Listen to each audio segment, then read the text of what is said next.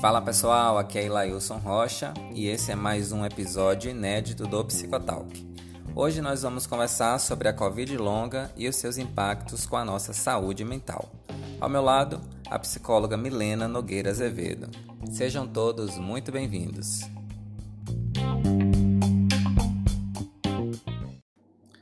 Então, como dito anteriormente, hoje eu estou recebendo minha querida colega psicóloga Milena Nogueira Azevedo que é inscrita no CRP 03-14899. Milena é mestranda em Saúde, Ambiente e Trabalho pelo Programa de Pós-Graduação em Saúde, Ambiente e Trabalho da Universidade Federal da Bahia, especialista em residência multiprofissional em Clínica da Pessoa e da Família pela Escola Baiana de Medicina e Saúde Pública e Secretaria de Saúde do Estado da Bahia, especialista também em Psicologia da Saúde pelo Conselho Federal de Psicologia. Atualmente, Milena trabalha como psicologia clínica e hospitalar. Nesse sentido, além de psicoterapeuta, também atua em ambulatório especializado direcionado a pacientes em reabilitação pós-Covid. Possui, dentre outras produções ainda, publicação de estudos voltados à saúde mental e pós-Covid pela Fiocruz. Finalmente, hein, Milena, a gente está se encontrando aqui no Psicotalk depois de alguns meses de convite, de tratativas, nosso encontro aconteceu.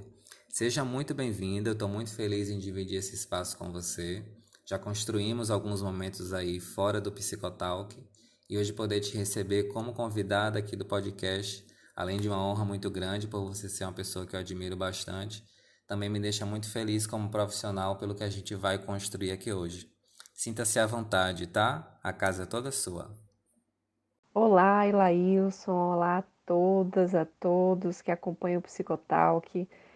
Digo mesmo, para mim é uma honra compartilhar desse momento de troca, de bate-papo, de crescimento mútuo com você, grande companheiro aí de estrada na psicologia, e também poder alcançar as pessoas que nos ouvem nesse momento. Então, Elailson, já que a gente está falando aqui sobre a Covid longa, vou começar definindo, afinal de contas, o que se trata. Bem, inicialmente, quando a pandemia começou, a Covid, se acreditava que a Covid era limitada a um, uma infecção aguda do sistema respiratório. Mas atualmente se sabe que tanto a fase aguda, ou seja, quando você está no teste positivo da Covid, quanto posteriormente, né, se, se mantiver essas alterações dos sintomas. Esses sintomas eles podem ser diversos, então não atingem apenas as questões respiratórias, mas podem atingir é, questões cardíacas, é, dermatológicas, psiquiátrica, psiquiátricas, neurológicas, enfim. Então, é, sabe atualmente que a Covid-19 ela tem essa, essa, esse potencial de impacto, né? E aí essa, essa lista de sintomas e de alterações e de, e de é, questões, elas alcançam também a saúde mental, né? Essas, o sofrimento psíquico, os sintomas depressivos, a ansiedade, transtornos ansiosos, estresse pós-traumático, é, se percebe, se, ob se observa atualmente que também pode ser uma das consequências é, da COVID, né, da persistência desses sintomas. Portanto, né, a COVID longa ela é definida pela ou continuidade dos sintomas que foram iniciados nesse é, momento mais agudo, quando você estava positivado para a COVID, ou seja, sintomas eles podem continuar, ou é, eles podem aparecer tardiamente, ou seja, depois que você já recuperou dessa primeira fase, eles podem é, surgir em outro momento, não apenas no sentido de saúde mental, como eu falei, mas outros, né? E você vai perguntar, sim, Helena, mas assim, todas as pessoas é, apresentam essas alterações depois que tiveram Covid? Não necessariamente. Ah, os, estudos, os estudos ainda estão avançando, mas temos observado que é, parte da população infectada, sobretudo aqueles que ficaram mais, com mais sintomas nessa fase aguda. Então, pessoas que, por exemplo, foram hospitalizadas, quando comparadas aos, aos casos leves, é, que não necessitaram necessariamente de hospitalização ou de intubação, enfim, é, se observam alterações é, persistentes, que persistem há mais de quatro semanas, enfim, muito maior. Mas aquelas pessoas que também tiveram quadro leve ou moderado podem é, também sentir. E é importante sinalizar nesse, nessa, nessa perspectiva que afeta essa condição pós-Covid, a Covid longa, é porque há várias definições, mas a Covid longa, a condição pós-Covid, pode ser conceituada dessas duas formas, é, afeta pessoas de diversas idades, gêneros, raças e etnias, porém se observa que algum, determinados públicos são mais suscetíveis. E é importante também demarcar que a Covid não é uma doença socialmente neutra, né? Como é, Maurício Barreto, um grande pesquisador, traz. Ou seja, existem pessoas mais vulneráveis à, à infecção pela Covid. E aí, tratando aí de, é, dessas questões, os fatores de risco, observa, de risco observados, pessoas idosas, pessoas mais sedentárias, é, que têm várias comorbidades, ou seja, várias patologias, a população negra que foi mais infectada pela Covid. Então, é importante é, demarcar que nem todo mundo pode ficar em casa, né? Então, pessoas se pessoas ficaram mais vulneráveis, expostas ao vírus e, portanto, é, também mais expostas a essas consequências de longo prazo. É, e, enfim, para começo de conversa, é importante né, sinalizar isso. Então, Milena, é muito importante mesmo essa, essa definição né, que você traz no início da, do nosso bate-papo sobre a Covid longa, porque é exatamente sobre a partir dessa definição que a gente vai é, elencar e falar, né, dialogar sobre os próximos pontos aqui da nossa conversa. E é muito importante essa definição porque a gente entra em um nicho que eu quero trazer aqui pessoalmente, né, em primeira pessoa, sobre a Covid longa numa perspectiva subjetiva e de saúde coletiva, né? Como você é, bem trouxe na sua fala, né, a condição da Covid longa ela foi reconhecida oficialmente como doença pela OMS, né, pela Organização Mundial de Saúde, em outubro de 2021. De lá até hoje, né, hoje a gente está estamos gravando aqui em julho de 2022, é, se tem um percurso gigante de mudanças sociais na atmosfera social, na atmosfera subjetiva também das pessoas, é, lidando com a Covid lidando com é, não somente com os sintomas físicos, mas também com esses sintomas subjetivos, que é o que eu quero trazer hoje, né? Além dos sintomas físicos que você também já trouxe é, e os fatores de risco que você também trouxe brilhantemente em sua fala. Não sei como é que anda, Milena, tua experiência na clínica, mas dentro da clínica, dos espaços clínicos que eu atuo como profissional, eu percebo que a condição da, da Covid longa, né, do pós-Covid, é uma condição também que é muito subjetiva no sentido de como é que as pessoas estão conseguindo lidar com o pós-Covid, né? Como é que a sociedade em si vem se organizando como um indivíduo de pessoas, como um coletivo, para que esse pós-Covid ele não tenha danos maiores do que a gente já teve é, em sociedade, né? Como é que as pessoas elas estão se organizando visando a saúde pública? Como é que esses sintomas, né, é, das pessoas que, que é, desenvolvem a Covid longa, como é que esse sintoma afeta a vida, a qualidade de vida, como é que esses sintomas afetam a saúde mental dessas pessoas de uma maneira que é subjetiva. Eu acho que quando a gente fala é, dos sintomas físicos de uma doença, a gente está falando de uma maneira geral. Mas esses sintomas que também foi reconhecido pela OMS, e você também trouxe, também fala de transtornos mentais. Também fala dessa condição que é subjetiva, subjetiva né? e psíquica do ser humano. Então, como será que cada um vem trabalhando essas questões? Né? Como será que cada um vem conseguindo lidar com isso? Reconhecer, primeiramente, né? eu acredito, mas como é que essas pessoas vêm conseguindo lidar com isso? Como será que essas pessoas estão é, tendo acesso a serviços de saúde mental, a serviços de saúde? Da mesma forma como você trouxe, né? Será que todo mundo pode ficar em casa? Será que todo mundo pôde ficar em casa? E ao mesmo tempo eu também indago: será que todo mundo tem recursos é, para acesso à psicoterapia, por exemplo?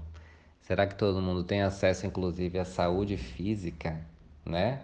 Acesso à saúde integralizada, a médicos integralizados para o cuidado da saúde física, para o cuidado desses sintomas da Covid longa? Entende? Então, essa condição é, pós-Covid, Covid longa, também me preocupa nesse sentido, né? nessa perspectiva subjetiva de como as pessoas estão lidando com isso, mas também no sentido da saúde coletiva, como as pessoas estão se organizando enquanto a sociedade, visando aí, é, por exemplo, a não superlotação novamente de hospitais, né? Não, não, a pandemia não acabou, nós não estamos num contexto fora de pandemia, inclusive estamos vivendo uma quarta onda, né? Os hospitais podem começar a lotar a qualquer momento de novo, mas nessa perspectiva também do que a gente está conversando hoje, né? Como é que a sociedade ela está se organizando visando esse benefício e esse cuidado com a saúde coletiva é, perante a Covid longa, você entende? O que, é que você acha sobre isso? Bem, Lailson, você foi cirúrgico em sua fala e eu gostaria de demarcar aqui dois aspectos centrais no que você trouxe, nos questionamentos que faz e tratar a respeito da qualidade de vida dessas pessoas, as pessoas que estão com sequelas da Covid e também da saúde mental, que também que inclui a qualidade de vida, né?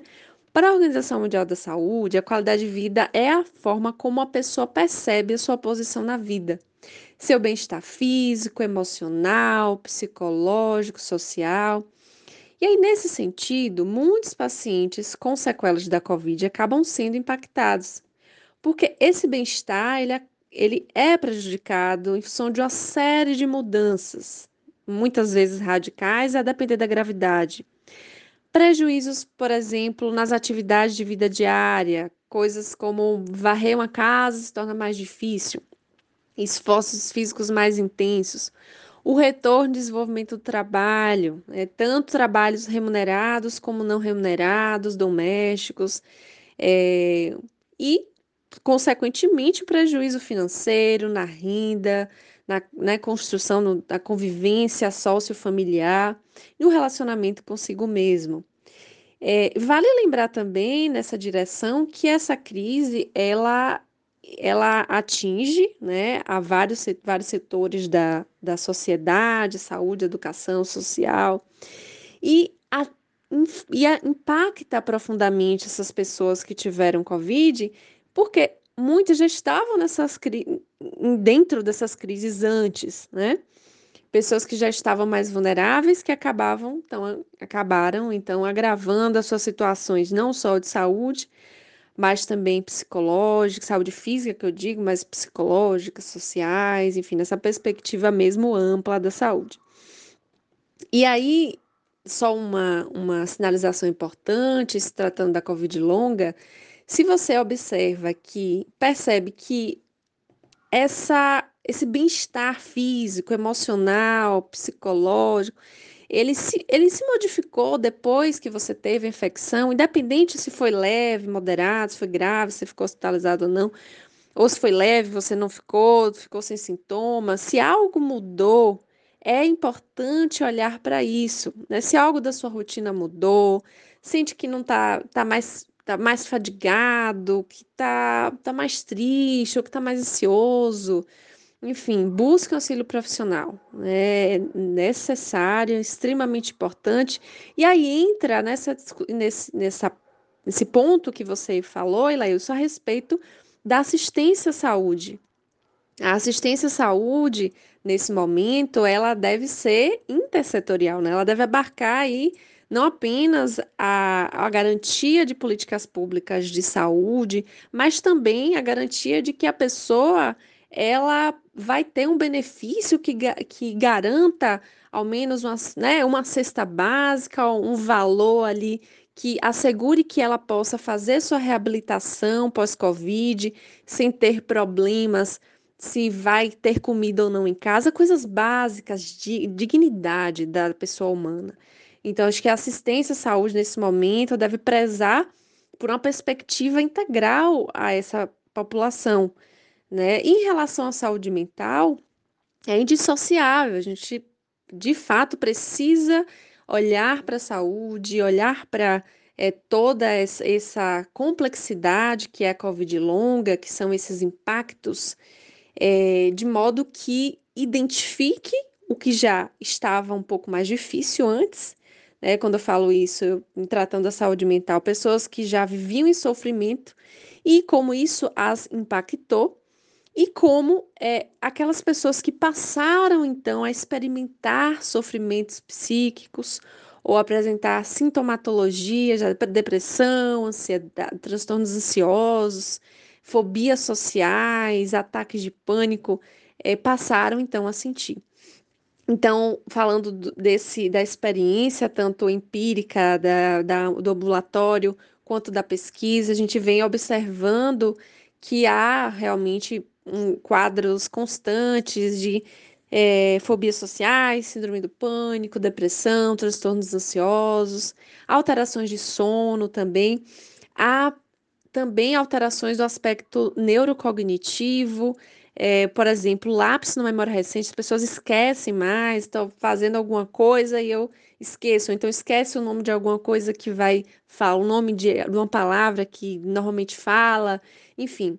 E aí é importante olhar para esse, né, como, como se manifesta esse sofrimento e o que as pessoas, e aí, de fato, na direção do que você traz na sua fala, Ilailson, como as pessoas lidam né, com isso, como está a subjetividade pós-Covid, como é para alguém que teve um quadro ou não de hospitalização, que foi em casa, isolamento ou que foi hospitalizado, conviver com as mudanças que a Covid longa ela impõe na vida e na convivência em sociedade. E isso, de fato, é, implica em sofrimentos psíquicos para muitas pessoas. Né? Isso não pode ser desconsiderado. Há uma, é, uma quantidade significativa de pessoas que foram infectadas pela Covid é, em torno de 30% a 40% das pessoas que tiveram Covid leve a moderado, pelo menos das pesquisas até a, atualmente, a gente vem observando que são a, o quantitativo, mais ou menos, o percentual de pessoas que cursam com alterações pós-Covid e 80%, 70% das pessoas que ficaram hospitalizadas, sobretudo entubadas ou na UTI. Então, há situações e situações. No entanto, é, acho que você falou de um ponto importante em relação à questão física, de fato, é necessário trazer a, a discussão a respeito do que muda no aspecto físico, mas do ponto de vista psíquico, isso é isso não necessariamente ele está relacionado. O que é que o, que é isso? Ou seja, pessoas que ficaram entubadas, existem pessoas, já atendi pessoas que ficaram entubadas, passaram por um processo de internamento, que não cursavam com sofrimento psíquico, que não tinham conflitos, que não tinham questões dessa experiência. Já pessoas que tiveram assintomáticas e que logo depois é, apresentaram quadros respiratórios ou pulmonares, acabaram é, apresentando então alterações do sono, ansiedade, enfim, é, o, na saúde mental, uma coisa importante a, a se frisar é que é o caso a caso.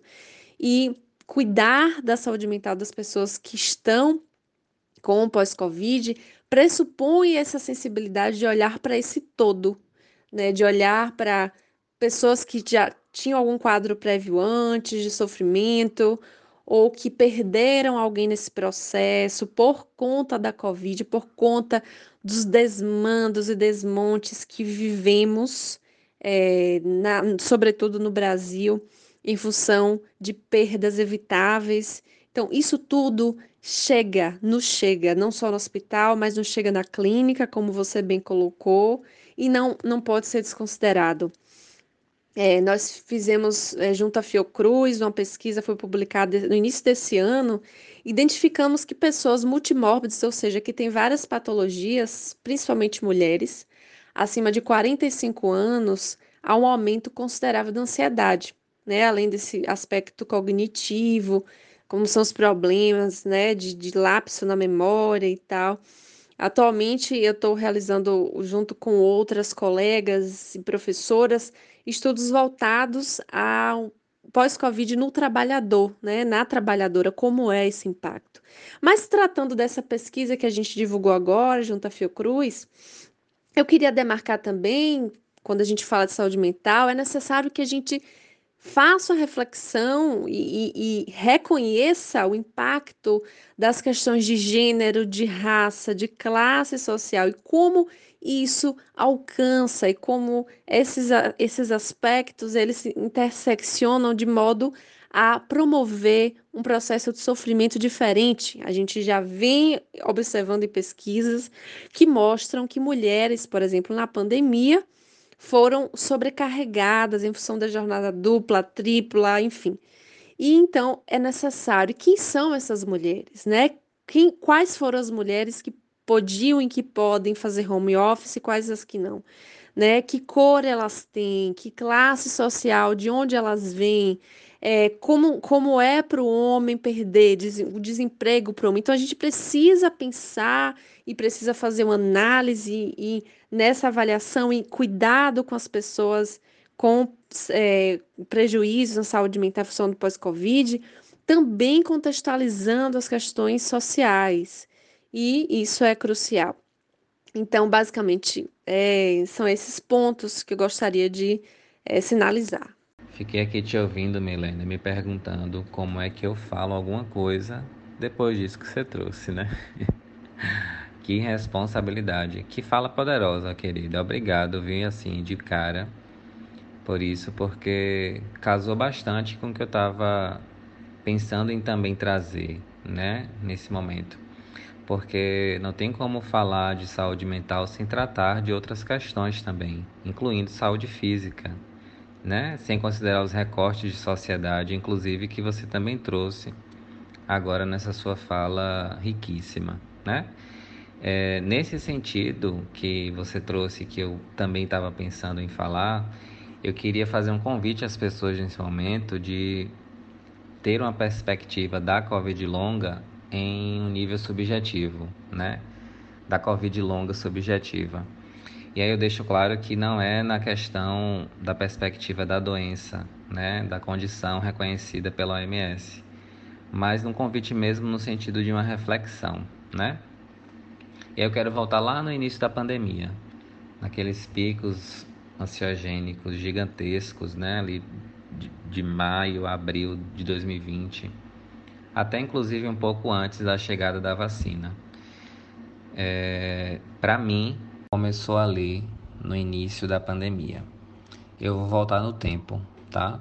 Eu me pergunto novamente, como será que a pessoa que perdeu o emprego na pandemia ou perdeu, fechou o seu negócio por conta das questões da pandemia, como é que essa pessoa está conseguindo se reestruturar até então? Como será que a mulher que precisou conviver com seu agressor por questões da quarentena, todos os dias. Como é que essa mulher passou por esse momento? Como é que essa mulher está conseguindo é, lidar com essas questões ainda hoje? Como é que aquele chefe de família ou a chefe de família que perdeu seu emprego, que perdeu a sua fonte de renda e viu em sua casa faltar algumas coisas, né? Como será que essa pessoa lidou com isso, como será que essa pessoa vem lidando com isso, né?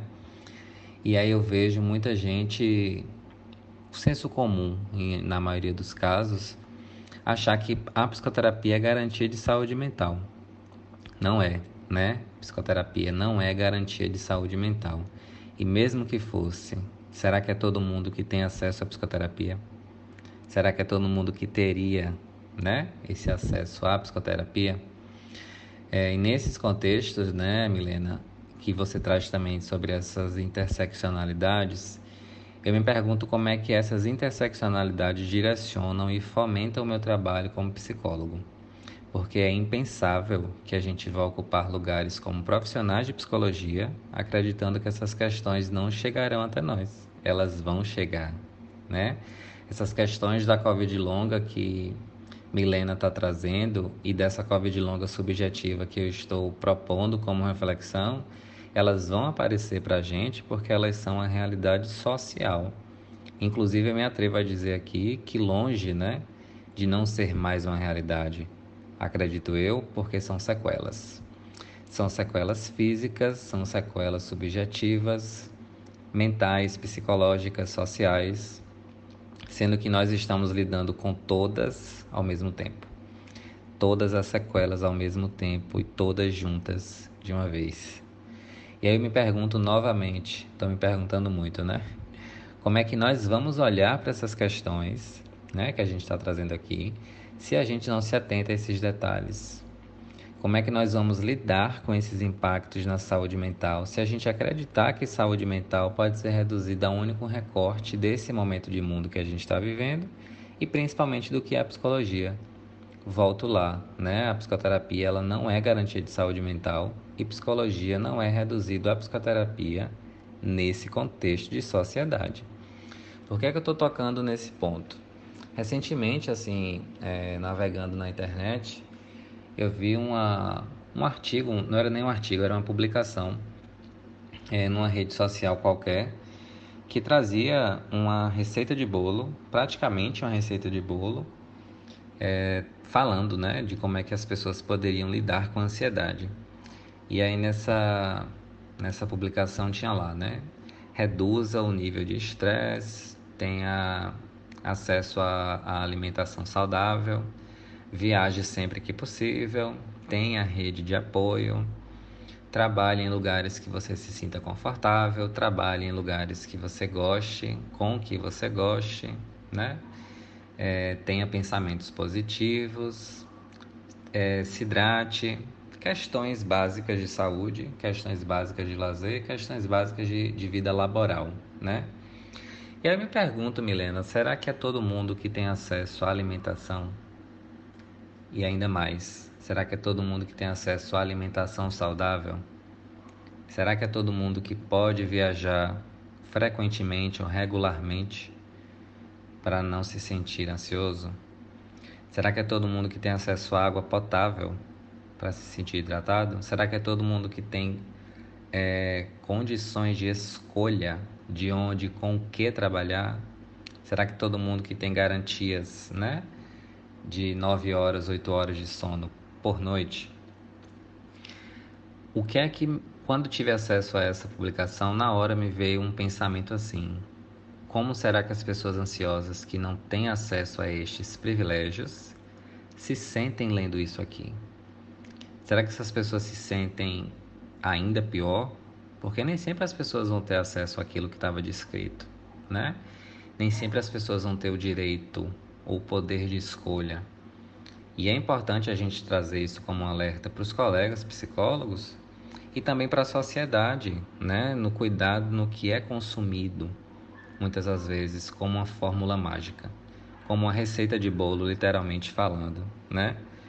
É, e assim as, as coisas elas vão acontecendo, as coisas elas vão é, tomando proporções maiores e se a gente não se atenta a, essa, a essa, esse pensamento mesmo como um convite, as coisas elas podem ficar inclusive desproporcionais ao que de fato elas são. Você entende? Para trazer ainda mais um outro exemplo, o Brasil voltou para o mapa da fome. E eu já estou percebendo essa condição social chegar na clínica, chegar nos contextos clínicos, chegar nos ambientes clínicos. Já ouço né, pessoas falando que precisam abandonar o seu processo de psicoterapia, como a gente vem falando aqui, porque elas precisam investir na alimentação da casa. Entende? Então as prioridades elas começam a acontecer. O Brasil voltou para o mapa da fome.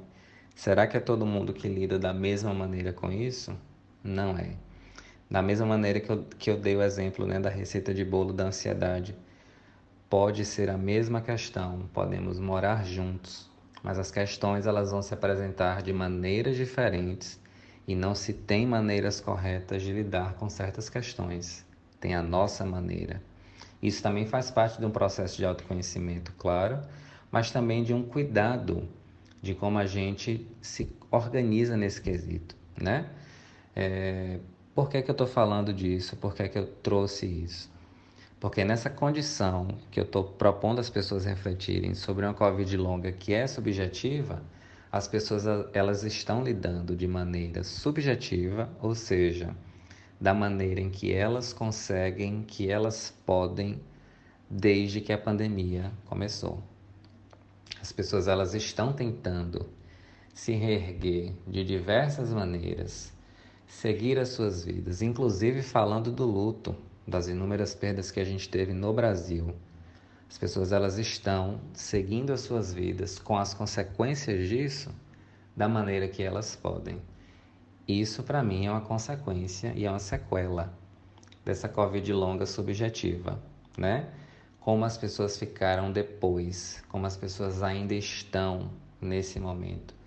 É nesse sentido da Covid longa subjetiva que eu estou propondo aqui hoje, né, contigo. Não sei se eu estou me fazendo ser entendido, Milena. É, mas eu fico me perguntando também, né, onde é que a psicologia pode ocupar esse espaço e onde as pessoas podem ter acesso à psicologia nesses contextos. Você entende? Fala extremamente pertinente, Lailson. A ideia aí que você trouxe da Covid longa subjetiva, que daria até uma dissertação, uma tese muito interessante, e as problemáticas que você elenca, né, da violência, é, da volta do Brasil ao mapa da fome, tudo isso diz sim respeito à psicologia, nos diz respeito. É, certa vez eu vi um muro lá da UFS que quem só da psicologia sabe, nem da psicologia sabe. Ou seja, é necessário que nós, como profissionais, a gente possa ampliar a nossa visão a respeito do que é saúde, do que é saúde mental. A saúde mental, ela não se faz, como você bem sinalizou, de psicoterapia apenas. É necessário garantir direitos básicos. E isso é inegociável, né, de fato. Então, é, outro ponto importante para se pensar é a quem ao que interessa que o sujeito, apenas ele, seja responsabilizado pelas questões que vive, pelos sofrimentos, pelos adoecimentos. É, fazer isso é reforçar ainda mais o adoecimento e sofrimento daquele sujeito. E com profissionais da psicologia, nós não podemos é, reforçar isso, até porque a nossa perspectiva deve ser ampliada, mais uma vez. E aí você perguntou a respeito do que é possível fazer, né, no contexto da condição pós-Covid e da Covid longa.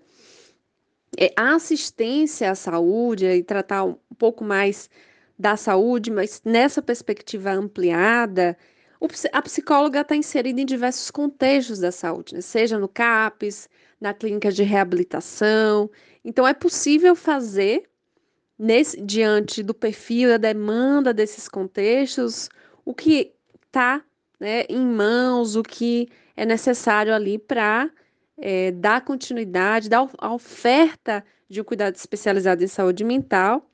E aí trazer um pouquinho do contexto da reabilitação cardiorrespiratória, é, inicialmente a avaliação do risco psicossocial, identificação desse contexto em que a pessoa está inserida, dos familiares, qual a rede de apoio, como é o, o território dessa pessoa, quais são os riscos desse território, desse domicílio até para identificar, como você bem falou, também as questões de violência, por exemplo, dentre outras.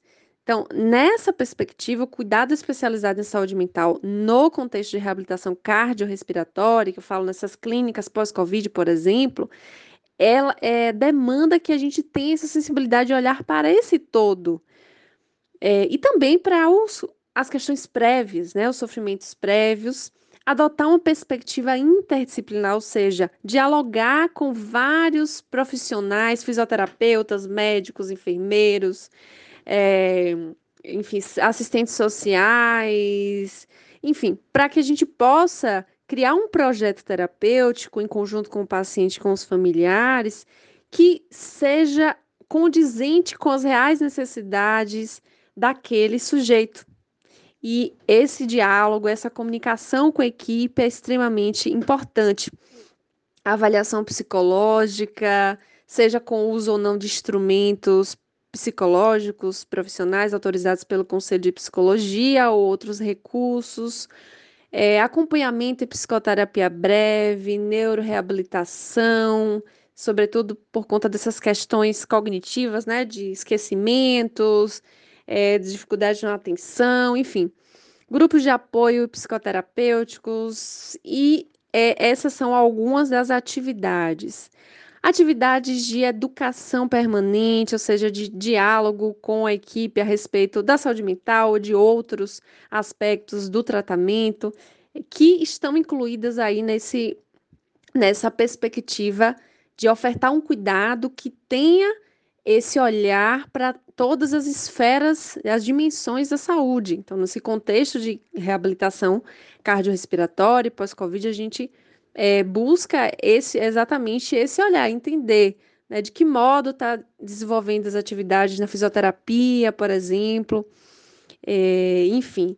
E também nesse contexto social, de onde a pessoa vem, quais são as questões, está com suporte de benefício, recebe algum tipo de benefício, não está, está afastado do trabalho, como é esse retorno ao trabalho, nesse período de reabilitação pós-Covid. Então, é, trazendo um pouco dessa minha inserção e da inserção no contexto pós-Covid, da, reabilitação pós-Covid, algumas dessas são essas ações, essas são algumas das ações. Outro ponto importante para se dizer é que a psicóloga, a gente na, da psicologia, a gente pode e deve sim produzir ciência, pesquisa para entender quais são os impactos da saúde mental e da Covid pós-aguda, Covid longa, condição pós-Covid, nesse, nesse, nesse sujeito, nessa família, nesse território. E com isso, embasar de uma forma muito mais efetiva as nossas práticas. É necessário que a gente produza cuidado em saúde, mas que produza um cuidado ético, técnico e que tenha também uma responsabilidade científica. Né? É, na clínica a gente pode ofertar suporte psicológico, então a gente tem várias psicoterapia de longo prazo. No que tange a assistência à saúde, né, ao redor é, do mundo, há, algumas sociedades, alguns países que já têm essas clínicas de pós-Covid mais consolidadas. Aqui na Bahia, inclusive, foi uma das pioneiras, essa que eu atuo no momento.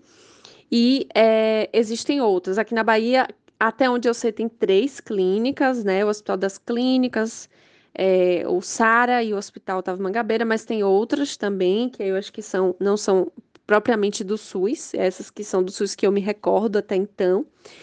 E nós estamos inseridos nesse contexto e precisamos reafirmar a importância da psicologia no contexto que é hegemonicamente biomédico, ou seja, que tem aí é, uma hegemonia do poder médico, né, de é, muitas vezes de uma distorção a respeito também desse da importância da saúde mental e das questões sociais, contextuais nessa saúde, né? E é, fazer frente a isso, ofertar esse cuidado, inclui também uma educação, então uma, uma prática de sensibilização dos profissionais que não estão sensíveis a isso, a essa necessidade. É, além disso, pensar essa assistência em, em, diversos contextos, não vou falar de todos, mas, por exemplo, é, no contexto do CAPS, o paciente ele, do CAPS, ele tem um transtorno mental, sim, mas ele talvez foi infectado pela Covid, talvez ele está com é, demandas físicas que, que exigem esse cuidado mais especializado em pós-Covid e ele deve sim ocupar outros espaços que não CAPES, então, ou seja, ir para uma clínica de reabilitação pós-Covid, por exemplo, e nós precisamos reafirmar isso como categoria. É, pensar que a saúde mental envolve políticas públicas, direito trabalhista, previdenciário, educação, assistência social. Então, é, pensar esse todo da necessidade real do sujeito, porque, como você trouxe, de nada adianta fazer um cuidado fragmentado, um cuidado limitante, um cuidado que não vai avançar, porque coisas básicas faltam a esses, a esses sujeitos. Então, algumas vezes já vimos lá pessoas que chegaram, eh, chegavam passando mal, chegavam, é, por exemplo, com uma glicemia alterada, pressão alterada, mas porque não comeram quando saíram de casa, porque não tinham que comer. Então, essa é a realidade do Brasil. Essa é a realidade que nos chega, seja lá na clínica pós-Covid, seja lá no CAPS, na unidade de saúde. E aí, é, para quem fa faz psicoterapia e tem condição de pagar, é um outro, uma outra conversa, porque tem aí um, um, local, um lugar, de certa forma, mais privilegiado. Mas falando de políticas públicas, esse é o nosso cenário. Eu não posso achar que o, o a pessoa que eu estou atendendo, ela está passando mal, ela ou ela esqueceu do que está falando, porque naquele momento ela fez ali um, um, né? Ela esqueceu o que ia dizer propositalmente, porque alguma questão psíquica. Ela está com um lapso na memória recente, eu preciso considerar isso. Ela está com esquecimento. Então, por mais que eu utilize a psicanálise, por exemplo, como uma abordagem, eu preciso refletir sobre o contexto em que eu estou, sobre a saúde desse sujeito e sobre o que, é, em algum momento, é, altera também a, a, as funções psíquicas e também afeta. Então, eu preciso ter esse olhar e também esse diagnóstico diferencial de quando é, é, algo relacionado à saúde física e de quando também é uma questão psíquica. Como psicólogo, eu preciso entender isso. Então, eu acho que ofertar o cuidado à saúde das pessoas que estão com pós-Covid é um desafio, mas é um desafio que, se feito com cautela, com atenção à pesquisa, à ciência, com atenção, com a conversa com os pares, se torna muito mais efetivo. Com a conversa com outros setores, com a serviço social, com outras profissões e com outros setores, é, isso de fato produz saúde, né? Não é uma saúde fragmentada, que na verdade nem é saúde, né? Se é fragmentada, não é saúde. É, e falar também da, mais uma vez, da importância da pesquisa, do investimento na pesquisa, no SUS, né, que infelizmente está sendo extremamente atacado pelo governo federal atual, e fazer saúde, produzir saúde mental, independente do local em que estejamos atuando, também é lutar pela garantia de direitos à população e lutar contra os desmontes, de desamparo estatal que essa população que todos estamos vivendo, alguns mais, outros menos. Isso é produzir saúde mental também, sobretudo. Perfeito, Milena.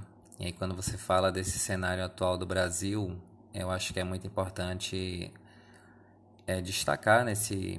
A gente está se encaminhando para o fim, destacar nesse final de que tudo que a gente está conversando aqui, ele não foi inventado. E nesse Brasil que sucateia, na verdade eu ratifico, não é o Brasil, é o governo federal atual do Brasil, que sucateia as universidades que são fomentadoras de pesquisas, o mesmo governo também deslegitima e tenta deslegitimar a todo momento as mesmas pesquisas científicas que a gente tem sobre alguns assuntos, né? Tudo que a gente conversou aqui hoje está embasado é, em cunhos científicos, exceto a minha reflexão sobre a Covid longa subjetiva, né? Eu queria trazer, inclusive, um estudo que foi conduzido pela Fiocruz de Minas, que saiu em maio desse ano, onde aponta que 50% das pessoas diagnosticadas com Covid-19 apresentaram sintomas pós-infecção, né? E segundo o Ministério da Saúde, pessoas com pós-Covid-19 tem manifestações clínicas novas, recorrentes ou persistentes, né? Após o período de infecção aguda pelo novo coronavírus. E aí, como foi dito também lá no início, né, essa condição da Covid longa ela foi reconhecida oficialmente como doença pela Organização Mundial da Saúde em outubro de 2021. Então, é ciência, sintomas e fatores de risco, né? São ciência, é ciência. Tudo que a gente conversou aqui hoje está embasado na ciência.